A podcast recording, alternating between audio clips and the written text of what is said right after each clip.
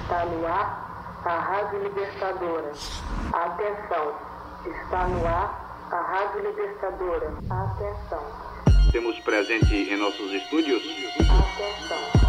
Atenção. Carlos Marighella. Carlos Marighella. Esta mensagem é para os operários de São Paulo, da Guanabara, Minas Gerais, Bahia, Pernambuco, Rio Grande do Sul.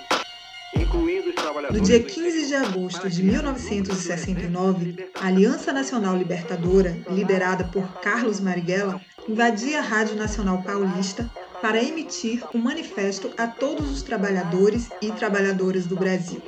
Em meio à repressão militar da época, lutar era a única opção para se manter vivo e livre.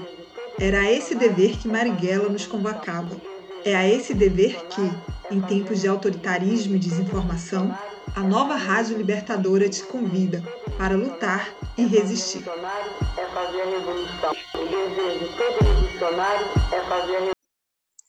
O novo coronavírus é, sem dúvidas, o assunto do ano de 2020. A pandemia chegou com maior ou menor impacto em todos os cantos do mundo e ficará marcada para sempre na história da humanidade. O que está sendo feito para conter os estragos causados pelo novo vírus? O pior ainda está por vir. Quando e como o fim do isolamento deve acontecer? Como será a vida depois da pandemia? Se essas questões também não saem da sua cabeça, fica com a gente. Está começando o podcast Nova Rádio Libertadora da Brigada Marighella. Olá a todos e todas! Esse é o programa 1 do podcast Nova Rádio Libertadora, uma iniciativa da Brigada Marighella. A cada 15 dias, trazemos um convidado especial para conversar sobre o que rola no Brasil e no mundo. E fechamos com um aperitivo do programa seguinte. Hoje daremos início a uma série de programas sobre os principais impactos do novo coronavírus na nossa vida. Olá, eu sou Fernanda Castro. E eu sou Shelton de Aragão. E nesse programa nós vamos bater um papo com Poliana Rebouças. Tudo bem, Poli? Oi, Nanda.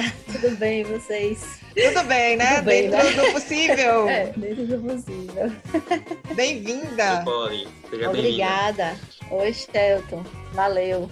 Poli faz doutorado em epidemiologia no Instituto de Saúde Coletiva da Universidade Federal da Bahia. É pesquisadora do SIDAX, Centro de Integração de Dados e Conhecimentos para a Saúde, da Fiocruz Bahia, e colaboradora da rede Covid.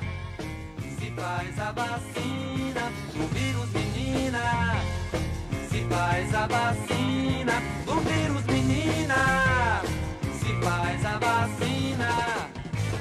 Polly, para começar nosso papo, seria interessante você fazer um panorama geral do que é essa pandemia e o que, é que ela traz de diferente em relação às outras. Porque eu acho que é importante a gente iniciar esse tipo de discussão, ainda mais que é a primeira vez que o podcast vai funcionar, a primeira vez que ele vai funcionar, e é a primeira vez já falando sobre a epidemia. Então, eu peço licença a vocês para fazer uma reflexão sobre pandemias e epidemias. Nós estamos vivendo mais uma epidemia, uma pandemia na história da humanidade, né? Então, assim, é importante a gente refletir sobre o fato de pandemia e epidemias não serem novidades na história da humanidade, né? É, à medida que os avanços tecnológicos do mundo e as sociedades avançaram na história, sempre houve, ao mesmo tempo, junto com o avanço da humanidade, histórias de pandemias e epidemias. Então, o que a gente está vivendo não é algo novo no sentido do acontecimento em si. A gente pode lembrar que na, no século XVIII, só para não ir muito atrás, mas se for, a gente até encontra, mas no século XVIII a gente tinha já ouviu falar muito sobre as pestes, né? Peste bubônica, peste negra, que matou, dizimou milhares de pessoas no mundo inteiro, centenas, né?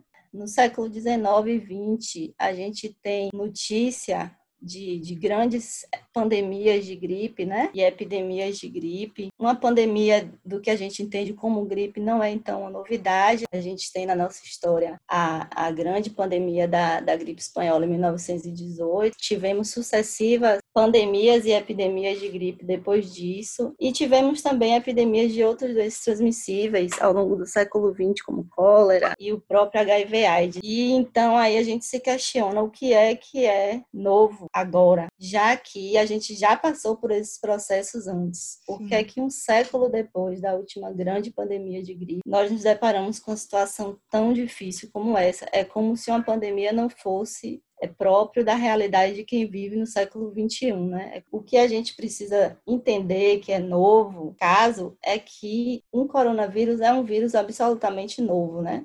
A gente, apesar de já ter vivido pandemia de vários vírus, a família do coronavírus é nova para a humanidade. A gente só teve antes do, desse, dessa pandemia, epidemia de MERS e SARS, que foram lá no Oriente Médio, e SARS na Ásia. Então, é um vírus novo, que tem poucos estudos, muito pouco estudado. Então, isso coloca já de cara como um grande desafio. Ele não é um vírus de gripe, ele não é influenza, ele é da família do coronavírus, que é outro, outra família de vírus e provoca outra doença, que já dizem que não é gripe, né? Já, é, já, já existe essa, essa ideia pairando aí na cabeça é, de alguns cientistas. A outra novidade que se coloca para a gente quando a gente fala do, dessa pandemia é a velocidade com que ela está acontecendo. Então, assim, se no século XV, XVI, a gente, para a gente ter uma pandemia em curso, eram anos e anos para um vírus sair da Ásia e chegar na América ou, ou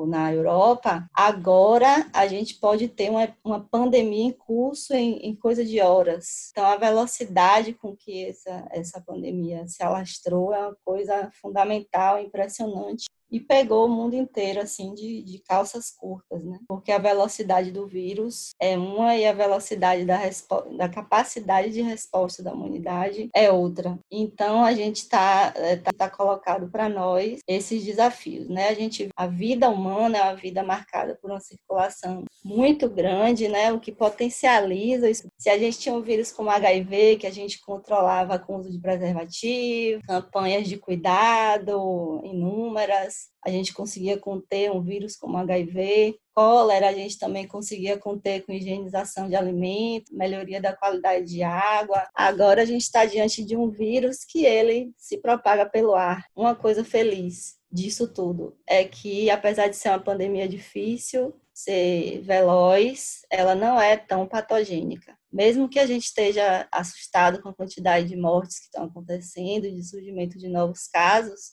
se a gente pensar na taxa de mortalidade, é na casa de 3%. Então, reparem, não é um vírus que é tão letal. Se fosse uma pandemia, por exemplo, de MERS, que mata cerca de 40% do, dos, das pessoas que adoecem, estaríamos em situação muito pior. Para falar um pouco dos desafios políticos que estão colocados, a gente tem, a gente tem uma pandemia num contexto de desmonte dos sistemas públicos de saúde em todo o mundo, né? Então, não só no Brasil, o Brasil, em 2019, o SUS teve o mesmo financiamento de 2014, então, assim, é uma defasagem gigantesca para um sistema que já era defasado. E no mundo inteiro, a gente assistiu nos últimos anos o desmonte dos sistemas de saúde. A pandemia pega os países em plena crise de assistência, né? Que aumenta a crise de assistência à saúde, coloca o mundo diante de incapacidade técnicas até para realizar testes. Estamos vivendo isso no, no Brasil, um colapso de testagem. Polly, é, esse seria um dos maiores desafios nesse, nesse cenário, essa, essa questão da testagem? É um dos desafios, né? A testagem é, é é um, para nós é um dos desafios, porque é, são pessoas muitas é a mesma coisa, muita gente chegando ao mesmo tempo no serviço de saúde, o, o serviço não dá conta de receber tantas pessoas, né? A testagem é a mesma coisa. A gente tem material humano X, que é limitado, temos laboratórios X, que também são limitados com toda a sua estrutura, sua infraestrutura. E me parece que essa questão dos testes ele vai mudando a cada momento, porque inicialmente é uma quantidade de testes e aí isso vai tem que ser mudado e aí não tem. É, isso é parte do problema político que a gente vive. No nosso país, a gente tem um problema que é a falta de informação, a não transparência. Então a gente não sabe realmente quantos testes o governo comprou, a gente não sabe quantos foram realizados. Falam de algumas pessoas falam de 40 mil, outras falam de 100 mil, então fica essa, essa névoa. E, a nível assim, local, Paulo, você acha que é o mesmo é a mesma situação. É o mesmo problema de falta de transparência e eu acho acho que, que não, a gente não, não, até agora a gente não tem um panorama quantos testes estão, estão sendo feitos em nosso país nem a nível local nem a nível nacional. Essa situação tá, tá, tá bem assim difícil porque os países que, que estão conseguindo conter a pandemia eles estão fazendo o quê? Estão fazendo testagem em massa. Quando a gente fala testagem em massa não é testar 200 milhões de pessoas é fazer os testes, pelo menos em todos os casos que apresentem algum sintoma. E o que a gente está fazendo é testando os casos graves. Tudo bem, é o que a gente tem, é o que pode ser feito, é o que tem que ser feito mesmo. Mas no horizonte planejamento para sair da quarentena, a gente vai precisar fazer testagem em massa, porque senão a gente vai ficar tendo crise o tempo inteiro. A gente não vai a quarentena a gente não vai conseguir flexibilizar o quanto a gente gostaria. Toda hora a gente vai colapsar o sistema. Então, essa é a importância do teste. Não é só olhar a curva, não é só saber o número de doentes, é planejar o futuro, né? Eu até vi a notícia hoje interessante de que descobriram que o coronavírus está presente na saliva e mesmo que ele não seja detectado por suave é, da garganta. Então, assim, o teste coleta material da garganta. Quando ele dá negativo porque não conseguiu pegar o vírus, se pegar na saliva, ele vai estar. Tá. Então, isso já sinaliza para uma nova forma de testagem, talvez, né? Mais simples e mais eficaz, com mais certeza. Aproveitando o ensejo aí, Poli, dessa Sim. descoberta, seria legal você falar um pouquinho sobre as outras descobertas, as outras pesquisas que estão sendo desenvolvidas e como é que isso está sendo como é que está ajudando no combate ao vírus. Claro é. que a gente vai primeiro falar daqui do daqui de casa, vamos dizer assim, né, Sim. a nível Bahia. Provavelmente Sim. você sabe muito bem como é que as coisas estão acontecendo aqui. E depois um, um panorama um pouco mais abrangente, tá? Do lado de fora, além dos nossos muros. A gente está vivendo um contexto que as outras pandemias anteriores também trouxeram, né? Que é trazer a ciência para o centro da questão. Então, desde que a ciência existe como a gente conhece ela, no começo do século XX, toda vez que ocorreu uma pandemia ou epidemia de lá para cá, a ciência sempre ganhou um destaque muito grande. E não está sendo diferente dessa vez também a gente hoje tem uma realidade de publicação de cerca de 600 artigos por dia, artigos que eu falo assim, é, é, documentos científicos. Eu não vou falar artigo porque eu, eu considero artigo aquele que está publicado, revisado por pares, tudo isso direitinho. Isso é no Brasil, no mundo, isso é no mundo. na Bahia? Não, isso é no mundo. É isso. Eu, é. eu, eu vou ter dificuldade de te dizer o que é que está sendo feito no Brasil em Salvador, assim, separado, porque realmente eu não fiz essa triagem e eu acho que é complicado de fazer, justamente pela quantidade, é muito artigo científico. A gente tem hoje, eu até anotei aqui, a gente tem mais de 6 mil artigos publicados já. Então, isso, mesmo que eu, eu passe a noite inteira lendo, todos os dias, o dia inteiro, por semanas, eu não vou conseguir dar conta da quantidade, de acompanhar a quantidade e a velocidade. E dentro disso tem todo tipo de coisa, tem desde coisa muito ruim, de péssima qualidade, até coisas muito importantes, é, que geram muito debate. E esse crescimento, assim, só esse mês foram mais de 4 mil publicações. Então, assim, todo esse debate em torno da ciência, de tanta coisa aparecendo, acabou que ultrapassou a esfera científica, foi para a esfera política até, e a gente viu aí político defendendo o uso de medicamento, mesmo sem evidência científica nenhuma, né? A ciência, eu, eu assisti até outro dia um podcast, o título era A Ciência Virou BBB, uma coisa assim, né? Das pesquisas, deixa eu falar um pouco das pesquisas que estão, estão acontecendo, né? Eu, eu, fiz um levantamento aqui da, só de, de, de temas principais e de coisas principais que estão acontecendo eu não posso deixar de falar das universidades e centros de pesquisa baianos. Então, para falar de pesquisa, eu não posso deixar de falar sobre, sobre os centros de pesquisa baianos, né? As universidades, Senai Cimatec, Fiocruz, UFBA, UF, UNEB, UESC, todos estão, com certeza, trabalhando em torno de, de, de entender como o vírus está se espalhando, porque cada, cada região, cada cidade, cada território, o vírus tem um comportamento diferente. É, depende dos determinantes sociais envolvidos, depende se a população é mais pobre, depende Depende. Então, assim, eu sei que estão sendo feitas diversas projeções em cenários diferentes. O Senai Cimatec tem um papel importante aí de, de estudar tecnologias mesmo, descontaminação de EPIs, né, EPIs mais resistentes e de baixo custo, desenvolvimento de, de respiradores e ventiladores mecânicos também, enfim. Esses campos eu sei que estão sendo estudados no nosso estado. Agora, no mundo, a gente tem o quê? Em termos de medicamentos, eu fiz aqui um levantamento rápido. Sobre... Ô, Polly, antes Sim. de você falar sobre mundo, você podia falar da rede, né? Da rede Covida? Posso, não posso deixar de falar. Eu pedi mesmo para você falar sobre o, o seu trabalho. Como é que é esse excesso de informações também, não sei se dá para chamar de excesso, né?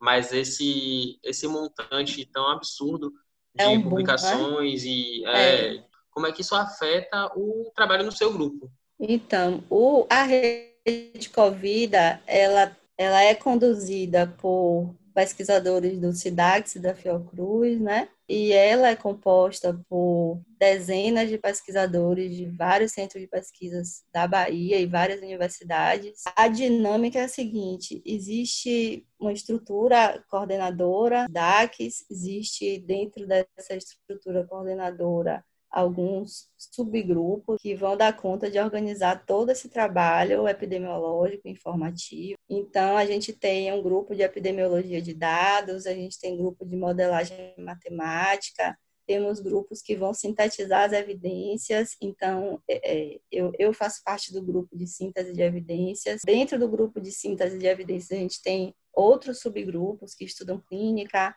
terapêutica, estratégias de controle, etiologia diagnóstico, impactos socioeconômicos e desigualdade, que é o grupo que eu faço parte, e organização dos serviços de saúde. E ainda temos um grupo, que é o grupo de visualização de dados, né? Esses subgrupos de síntese de evidências é que fazem a triagem diária dos artigos. Diariamente é, é, são, são buscados artigos nas bases de dados de artigos, as mais importantes, e esses artigos são reunidos e cada, cada subgrupo faz as suas, as suas buscas, e a partir dessas buscas a gente seleciona temas, criamos revisões sobre o que é que existe naquele momento sobre aquele tema. O meu grupo, no momento, está fazendo uma revisão sobre a situação do, da, do, das pessoas em situação de privação de liberdade, que é muito preocupante porque em Nova York mesmo agora eles já consideram as penitenciárias como epicentros de, de, de epidemias, né?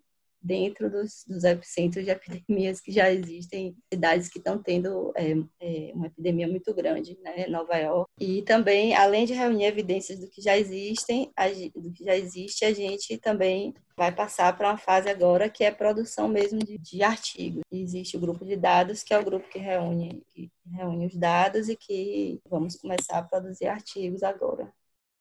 Polly, você falou há pouco sobre os casos de Covid nas prisões de Nova York. Eu vou aproveitar para chamar o nosso amigo de Nova York, Rafael Portela.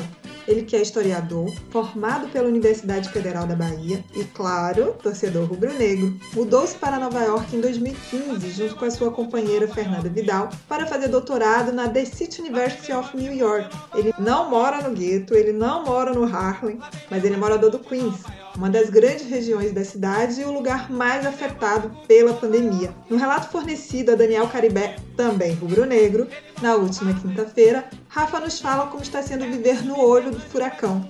Vamos ouvir.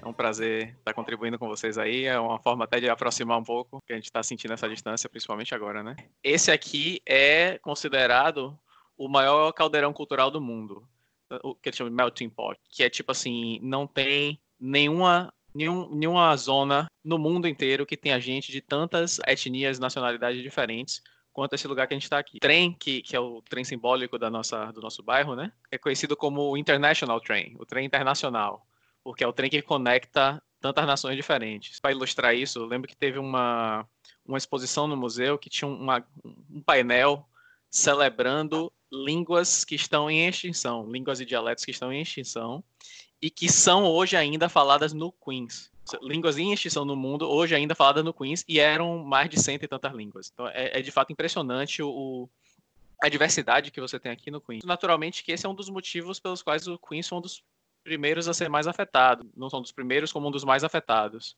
É um lugar que você tem muita gente de fora, você tem muita gente que é parente de quem é de fora, então você tem muita viagem, você tem muita gente indo e voltando, então é, é muito natural que tenha sido aqui um dos, um dos primeiros lugares.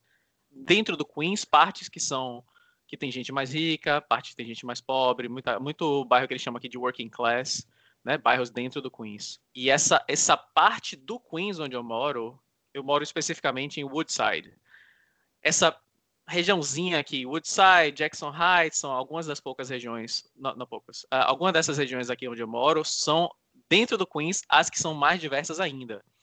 Então, assim, no Queens você consegue encontrar bairros que são majoritariamente brancos, mas esse lugar que a gente está é muito, muito diverso. E é também o epicentro do epicentro. Acho que mesmo os bairros pobres aqui, eles não se comparam à situação de uma favela em Salvador, no quesito saneamento básico, violência, você vai ter certas características que são meio que específicas daqui, por ser uma cidade de imigrante. Você vai ter apartamentos muito pequenos. É muito comum você ter apartamentos pequenos que mora muita gente, mais até do que você vai ver em Salvador, que é típico de uma cidade imigrante, né? As pessoas vêm e aí temporariamente alguém tá te hospedando, digamos assim, você vai ficar junto hum. lá. Ainda mais que é uma cidade que é muito caro para você morar. E aí você tá tentando juntar dinheiro para no futuro sair dali.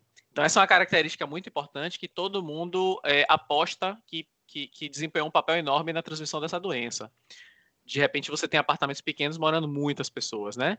Quais são os lugares que isso é mais é, presente? Quais são as etnias que têm isso mais presente, né? E aí você vai ver que bate também com as etnias que foram mais afetadas. Uma população enorme que usa transporte público. Isso inclui classe média, classe média alta, até algumas pessoas de classe alta de vez em quando usam transporte público. Então, você, se você tem gente pegando porque está viajando, enfim, tem essa característica né, do coronavírus ter chegado primeiro por quem viaja de avião, que não é necessariamente uma, as pessoas mais pobres. Mas essas pessoas que pegaram nessa, nesse, que pegaram vindo de avião, chega aqui, elas vão pegar o transporte público junto com todo mundo. Então você espalha muito mais para todos os setores da, da sociedade do que em Salvador, por exemplo, né?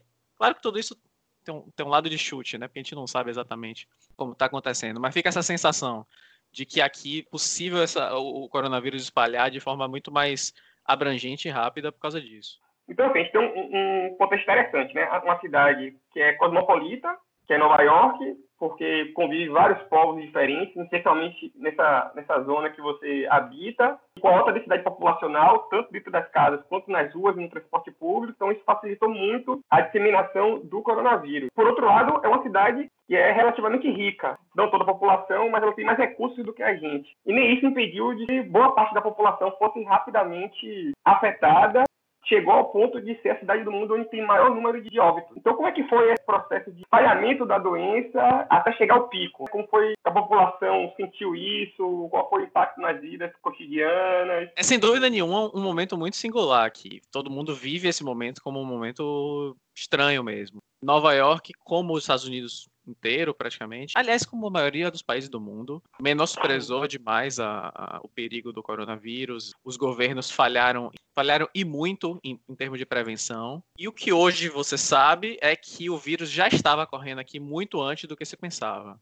Então, mesmo antes do primeiro caso ter sido detectado, muito provavelmente você já, esse vírus já estava bastante espalhado. Muito antes da primeira pessoa ter morrido, você já tinha um número enorme de casos aqui. Então, tudo que foi feito foi feito no atraso, né? Isso fica claro, inclusive porque você tinha um uhum. presidente que estava muito abertamente provocando com relação a isso, a coisa da gripezinha, essas coisas, muito semelhante a, a Bolsonaro, né? Ficou claro que, que existia uma, uma, uma, falta de atenção dos governantes, mas ao mesmo tempo não deu para perceber o, o grau da situação até depois. Essa é uma das características dessa doença, né? Tudo acontece depois, assim. O, os efeitos de uma quarentena só aparecem depois, as mortes só acontecem, tudo aparece muito depois.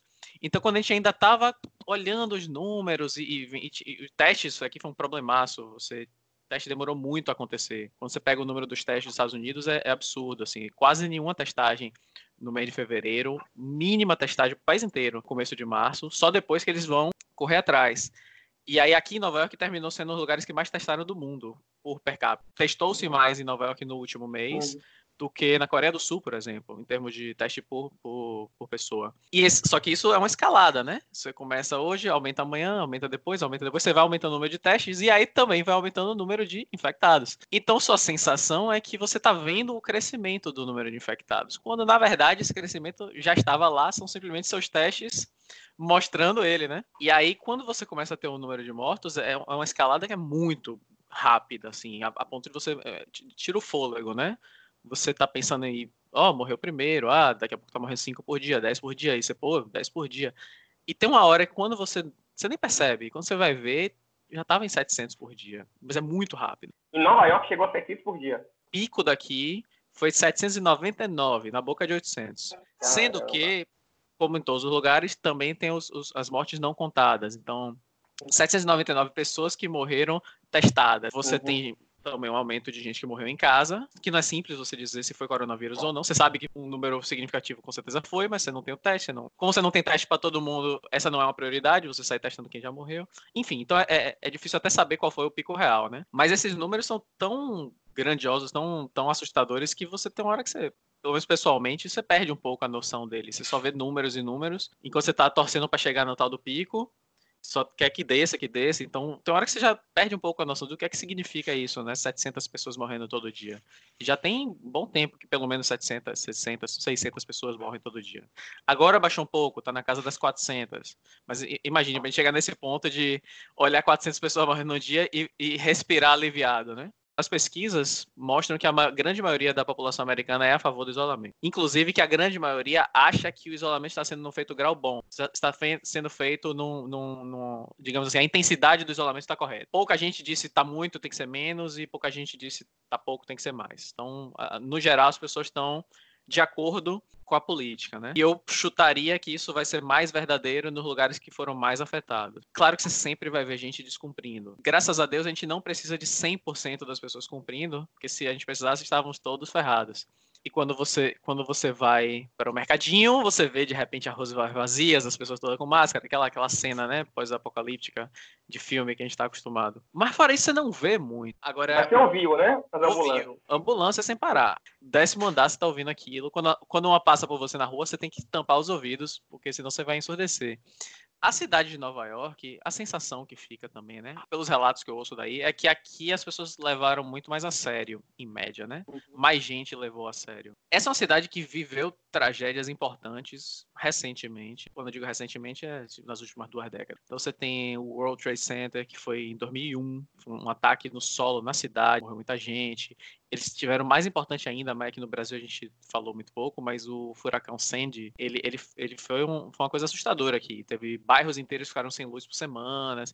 Enfim, teve alguns processos que foram muito pesados aqui e os nova-iorquinos fica a sensação, eu não estava aqui nessa época, né, mas você fica a sensação de que a cidade ainda sente esses efeitos para o bem e para o mal. Eu vi muita gente levando a sério. Assim que começou a se falar mais seriamente sobre o coronavírus e que seria necessário isso fazer, eu vi muito mais gente levando a sério. Eu vi, inclusive, muita gente que ia mais além do que o recomendado pelo governo. Então, aí você falou um pouco do, das medidas tomadas pelo governador de Nova York. E a gente vê também muito aqui na televisão o prefeito de Nova York. E aparentemente o que está acontecendo aí é um pouco o que se passou aqui. Esse conflito interfederativo. Feitos, o governador governadores e o presidente da República não conseguiam articular as medidas de combate ao coronavírus, até porque entendiam não só a doença, mas como o caminho para sair dessa pandemia de formas bem peculiares. Então houve essa dificuldade de coordenação. Como é que isso se passou aí no, no, nos Estados Unidos? Foi um show de horrores aqui. Isso foi um show de horrores. Para começar, a presidência tem um pior papel nessa história. Tem várias dinâmicas que requerem o governo federal para articular, né? E aí o governo federal estava ainda em fase de negação. Quando, quando Nova York começou a explodir, o governo federal ainda estava em, em fase de negação de que isso uhum. fosse ser perigoso ou não. Aí depois eles mudaram e aí, aí a partir daí ele teve que fazer falas mais sérias o tempo todo. E aí, diga-se de passagem, depois disso o governo federal passou a, a fazer, é, responder algumas das demandas, principalmente aqui em Nova York, depois que viu o grau da seriedade. Falta de testes permitiu a situação chegar nesse ponto, porque simplesmente não se sabia em que ponto estava. E teste, para começar, não era nem mesmo permitido que empresas privadas, laboratórios privados, fizessem o teste. No, em princípio, ele começa sendo regulamentado pelo CDC. E aí, em princípio, o CDC não liberava os laboratórios particulares. Demoraram muito para liberar. Então, no começo, você nem podia fazer teste. Dependia dos testes federais. Só depois. E aí, quando foi vendo o, o grau da seriedade, foi vendo que ia precisar de várias coisas numa escala nunca antes feita. Então, você precisava de ventilador. Ninguém nem sabia que diabo era um ventilador, né? De repente, você precisa de milhares de ventiladores. As piores projeções diziam que Nova York ia precisar de 60 mil ventiladores, quando originalmente acho que tinha, sei lá, 10 mil. 4 mil, né? Um equipamento que costumava custar, eu acho que era 20 mil, e aí passou a custar 60 mil. O que é que vai acontecer? Os estados, não tinha nenhuma coordenação federal, você passou a ter os estados todos disputando para comprar esses ventiladores. Não tinha ventilador suficiente para a demanda. E isso era na escala global, né?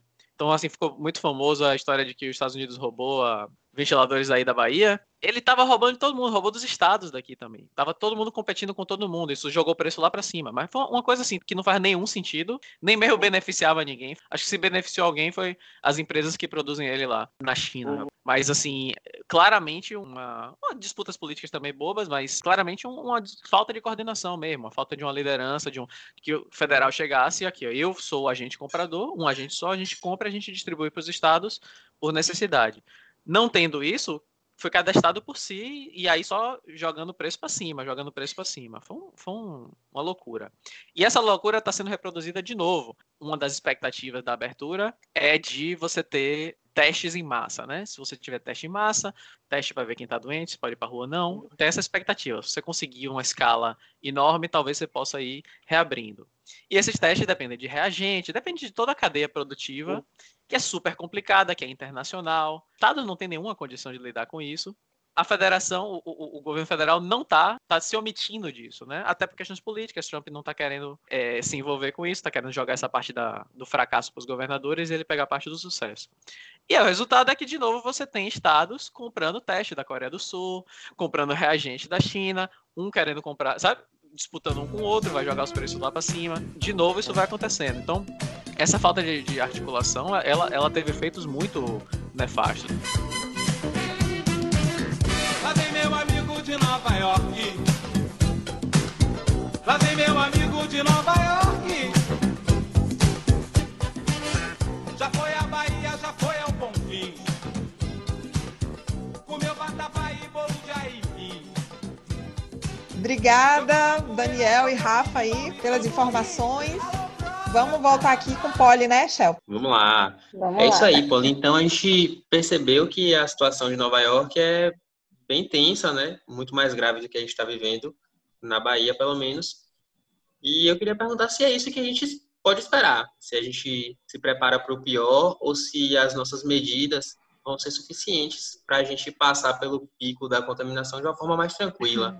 Tudo, tudo é si, né? Tudo nessa pandemia é si. Então, assim, se as medidas de quarentena forem mantidas, com certeza a gente vai passar por esse pico de uma forma muito mais suave. Existem projeções de que mesmo a gente na verdade, eu quero até corrigir, porque nós não estamos fazendo uma quarentena. É um termo é errado falar esse termo. Lá no, na, na rede Covid, a gente considera que nós não estamos em quarentena, nós estamos em distanciamento social.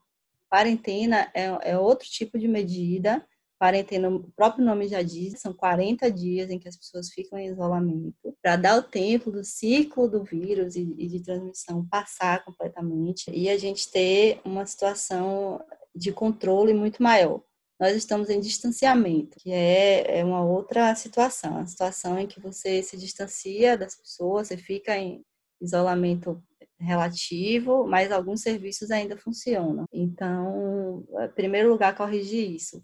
Então, assim, eh, contornar o pior, a gente ainda não chegou na, na, pior parte da pandemia no Brasil. Apesar de alguns estados, a gente já vê que o sistema de saúde vai colapsar dentro de alguns dias. Na Bahia, a gente também vai ter uma situação complicada no futuro, pelo menos as projeções mostram isso. Mesmo controlando previamente como foi feito, mas assim, a gente ainda não passou pelo, pela pior fase. A gente ainda vai chegar no pico no Brasil inteiro, e aí sim é que a gente vai conseguir passar pela pior fase. E tudo, tudo si, tudo nessa pandemia si. Depende do controle, depende das decisões de cada estado, enfim. Quanto mais duro o controle agora, mais rápido nós vamos chegar numa situação mais tranquila. Então, ainda não, não, não passamos ainda pela pior fase. O fim das medidas de distanciamento social não vai ser por agora, porque depende da imunidade da população. Para a gente ter o, o, fim desse período de pandemia, de quarentena, fim da quarentena, a gente vai ter que ter o fim da pandemia, né? O fim do espalhamento da doença, pelo menos da forma como ela está se espalhando agora. Então, para isso, a população precisa estar imune. Para a população estar imune, ou tem que surgir uma vacina, ou então o vírus precisa ter atingido uma parcela grande da população. E isso a gente sabe que não, não pode acontecer de forma rápida, isso tem que acontecer em medidas muito pequenas ao longo de um período de tempo grande. Então, acredito que o fim da quarentena ainda está distante, já que a gente não chegou nem no pico ainda dessa primeira onda da pandemia.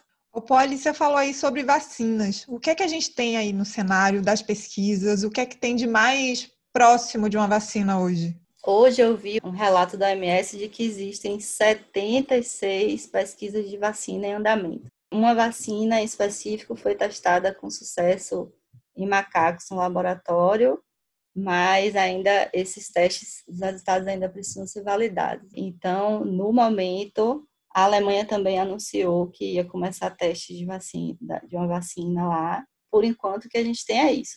São vacinas sendo testadas, vacinas no início ainda da sua fase de testagem, né?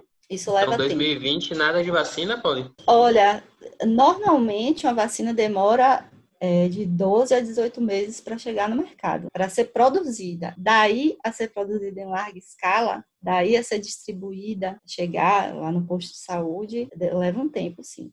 Pelo menos até antes da pandemia, os protocolos de segurança são esses, né? Porque você só pode uhum. aplicar uma vacina numa população se você tiver realmente segurança de que ela não vai dar errado, porque ainda tem isso, né? Pode ser um tiro pela culatra. Como cientista, claro, né? Mas também como mulher, mãe, brasileira, enfim, como uma de nós, o que esperar da sociedade pós-pandemia? Eu consigo pensar, eu não consigo pensar ainda na sociedade pós-pandemia, né? O meu limite é pensar é, em como a sociedade vai se comportar durante o próximo período enquanto houver a quarentena e a pandemia. Provavelmente a gente vai viver um estado permanente de quarentena, talvez nos próximos dois anos, um a dois anos, até 2022, talvez, de modo que nesse período provavelmente nós vamos ter fases, isolamentos mais ou menos radicais e mais ou menos longos, né, a depender de como o vírus esteja se comportando e de como se comporte a imunização das pessoas que pegarem a doença. Então, a gente não sabe nem quanto dura a imunização de quem pegou. A gente já começou um novo período da, da, da, da vida humana, né, é, dentro da pandemia. É, o uso de máscaras eu acho que será uma constante nós vamos usar máscara o tempo inteiro ao sair de casa, vai ser como se fosse uma parte da roupa, vai ser como se fosse uma sandália, um óculos. A gente vai usar máscara o tempo inteiro. As relações já mudaram, né? E, e, devem continuar assim no próximo período. A gente vai passar a se transportar de forma diferente. Provavelmente vão ter que escalonar o uso de transporte público. As pessoas vão estar distantes umas das outras, nas ruas, nos transportes, no trabalho muitos estabelecimentos devem falir. Então, quando à medida que a gente vai voltando, a gente vai ver uma dinâmica diferente nas ruas. Aqueles estabelecimentos que a gente estava acostumado a frequentar, ou aí ou a passar, eles vão estar fechados. Como estamos no Brasil, não podemos deixar de falar do aumento de desemprego, que já está acontecendo, já é uma realidade. Com isso, a pobreza também irá aumentar, a desigualdade social vai aumentar também. Então, a gente vai ter uma mudança radical no mundo do trabalho também, e já está acontecendo. Né? A gente vê é, a importância que tem ganhado é, os deliveries, os aplicativos é, de, de levar e trazer produtos. As pessoas estão fazendo teletrabalho, isso já é uma mudança no mundo do trabalho.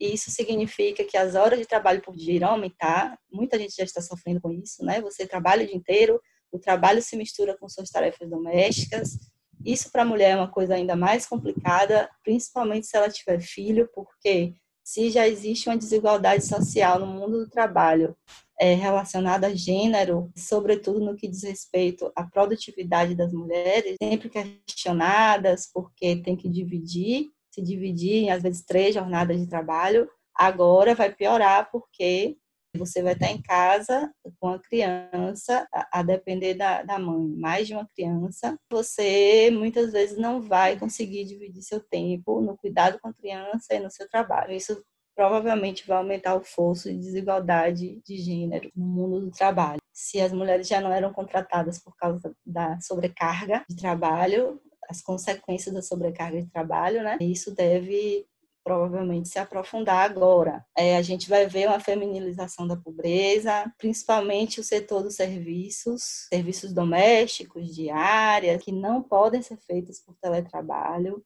Então, serão muitas mulheres desempregadas, mães de família. A gente sabe que no Brasil a gente tem a maioria das famílias mais pobres são chefiadas por mulheres. Fora isso, a gente tem na linha de frente da, da pandemia profissionais do cuidado. A maioria dos profissionais de cuidado são mulheres, enfermeiras, técnicas de enfermagem, nutricionistas, fisioterapeutas, são muitas mulheres envolvidas. Então, a gente vai ter muitas mulheres atingidas pela doença, possivelmente muitos óbitos de mulheres também.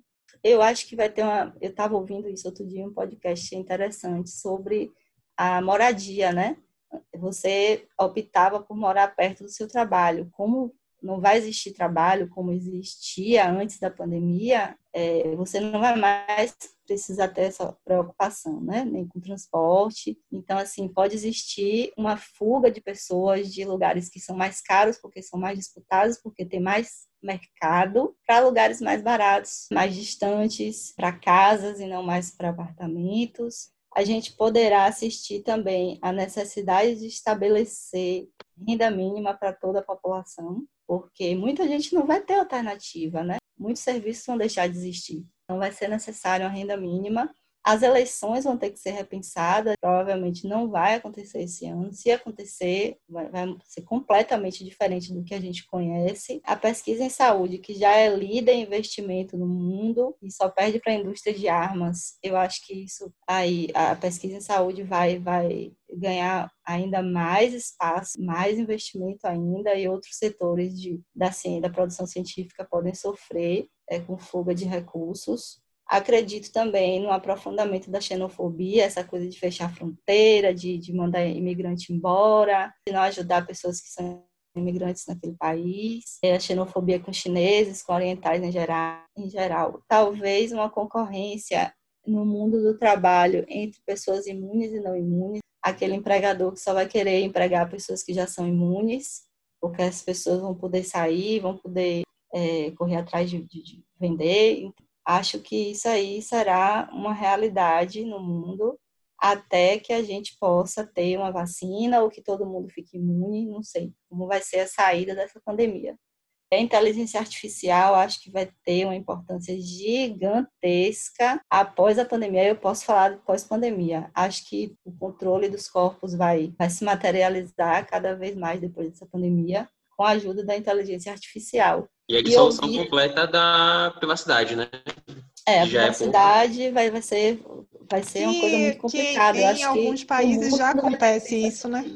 Já, inclusive, na Coreia do Sul, essa foi a estratégia do governo. As pessoas eram rastreadas pelo celular e se elas encostassem na porta, abrissem a porta, é, na mesma hora é, eles ficavam sabendo e elas recebiam um alerta. E, mas outra coisa interessante que eu vi é que foi o príncipe Charles que fez esse comentário de que a Covid, por outro lado, pode estar tá mostrando para o mundo como é que a gente vai enfrentar mudanças climáticas no futuro, né? Porque o impacto sobre o clima no mundo inteiro, sobre, sobre a, a é, a concentração de poluição foi uma coisa assim, sobre o clima, não posso falar sobre o clima, mas sobre a concentração de, de poluição nos países do mundo, principalmente na China, nos grandes centros urbanos, foi uma coisa assim absurda. Então, lições dessa pandemia. Eu ia perguntar justamente isso, sobre as lições, né? Até anotei aqui, quais são as lições que a, pandemia deixa pra gente. Acho que o serviço, acho não, né?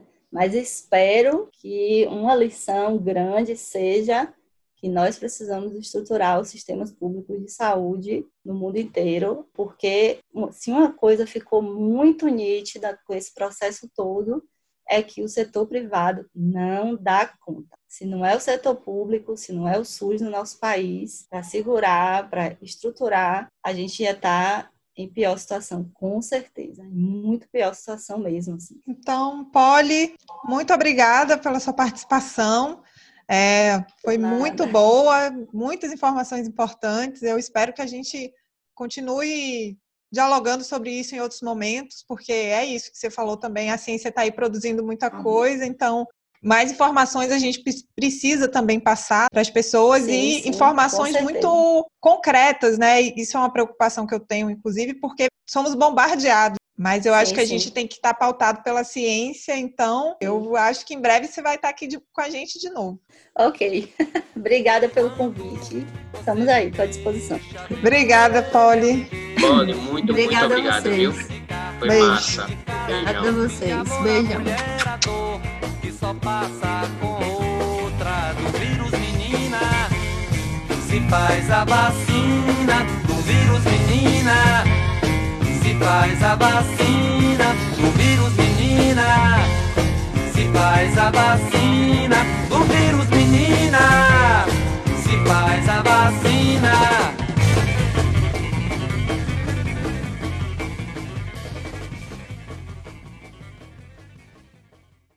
Antes de terminar, vamos deixar você, ouvinte, com um aperitivo do que vem aí no próximo programa. Nosso convidado será Luiz Denis Soares, servidor público, editor do blog Trampo e sindicalista. Ele vai falar sobre as relações de trabalho durante e após a pandemia. Não perca! Salve galera rubro-negra, eu espero que estejam todos bem e se cuidando. Estou passando por aqui para convidá-los para bater um papo e refletir sobre o futuro do trabalho, das formas de sobrevivência das pessoas, enfim, da reprodução da vida. É que assim que a gente passar por esse período de pandemia, a gente vai enfrentar uma recessão brutal. Certamente com desemprego elevado, que já era elevado aqui no Brasil antes da pandemia, e as saídas mais ou menos traumáticas vão depender, primeiro, das soluções postas na mesa e depois da correlação de força estabelecida da sociedade. Então é necessário que a gente faça um esforço desde já de debater essas questões e debater outras questões, como, por exemplo, como fica as ações de educação profissional para a juventude que está entrando nesse novo mercado de trabalho. É, como é que ficam os programas de renda básica, que no momento nós temos um programa emergencial, mas talvez eles precisem se perenizar. Então, essas saídas boas ou ruins vão depender muito aí da nossa capacidade de intervenção nas lutas sociais que se avizinham e provavelmente vão ser bem intensas. É isso. E a primeira transmissão da nova Rádio Libertadora, o podcast da Brigada Marighella, vai chegando ao fim.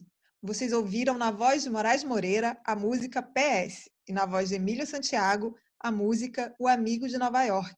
A vinheta de abertura é uma mixagem feita pelos Racionais MCs a partir da transmissão original da Rádio Libertadora. E agora, ao final do programa, vocês ouvem a guitarra baiana de Alexandre Pita. O programa contou com a colaboração de Daniel Caribé, Vinícius Allen, André Baiano, Zé Guerra, Felipe Guaré e Shelton de Aragão. Eu sou Fernanda Castro. Até a próxima. O nosso podcast fica por aqui.